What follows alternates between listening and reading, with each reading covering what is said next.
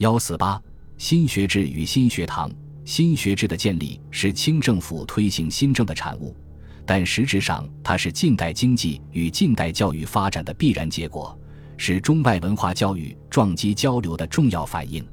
新学制实际上是清政府所制定的国家教育制度的一个组成部分，它最早始于一九零二年张百熙拟定的《钦定学堂章程》，章程包括京师大学堂章程、考选入学章程。高等学堂章程、中学堂章程、小学堂章程、蒙学堂章程，从形式上看，已有了一个比较完整的学校系统。因公布时是壬寅年，故称壬寅学制。但这个学制仅限于公布文字，并没有实行。到第二年，即一九零三年，又由张百熙、张之洞、荣庆拟定了奏定学堂章程，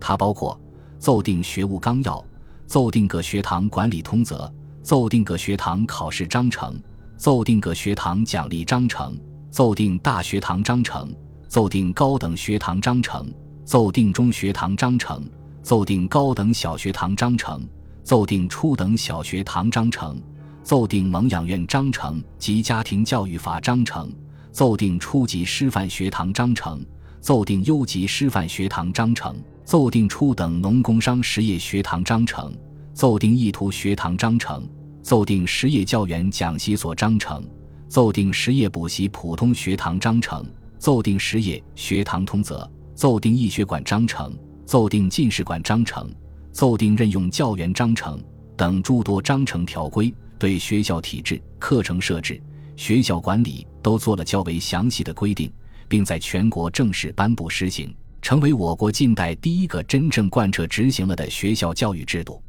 因其公布于癸卯年，故又称癸卯学制。癸卯学制规定的教育系统可分为四段七级。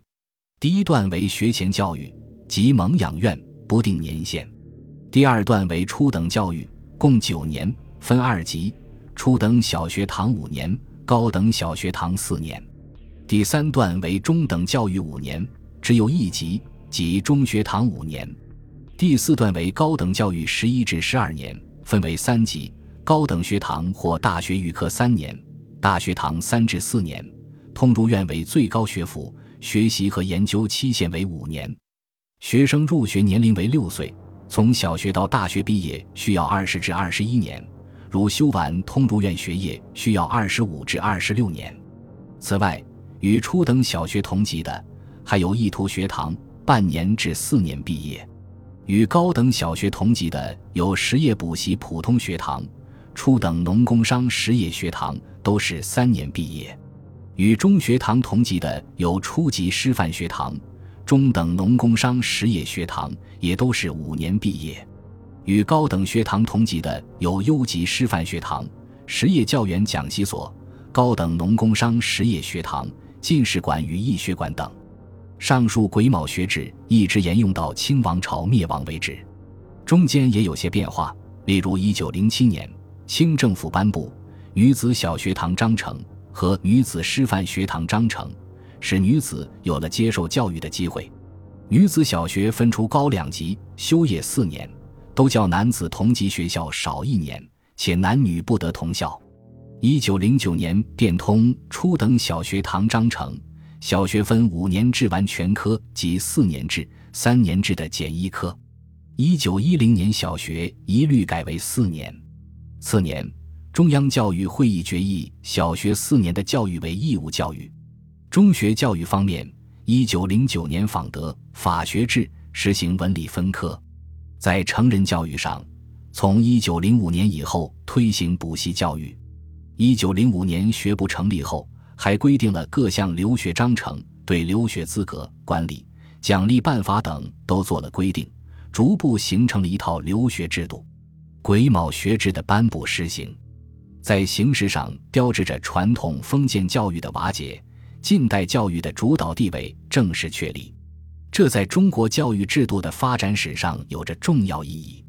中国教育发展至此，才有了严格的制度划分、严格的教学年限规定。完整的、互相衔接的学校系统，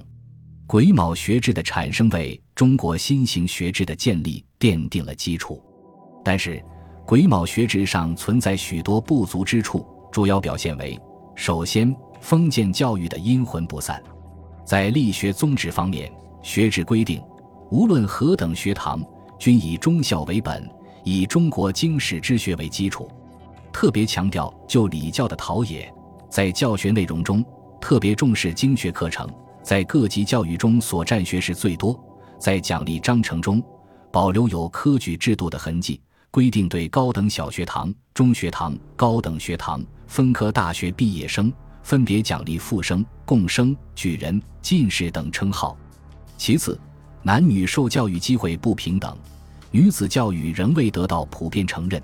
只是包括在家庭教育之内。再次，这一学制不少内容抄袭日本学制，许多地方不切合中国实际。复次，教育年限太长，即使在发达资本主义国家也很难完全实现。等等，自新学制颁布以后。阻碍新式教育的制度性障碍基本清除，新式教育蓬勃发展。一九零二至一九一一年期间，全国新学堂发展状况如下表。当然，就各省局部而言，区域性的差异则十分突出。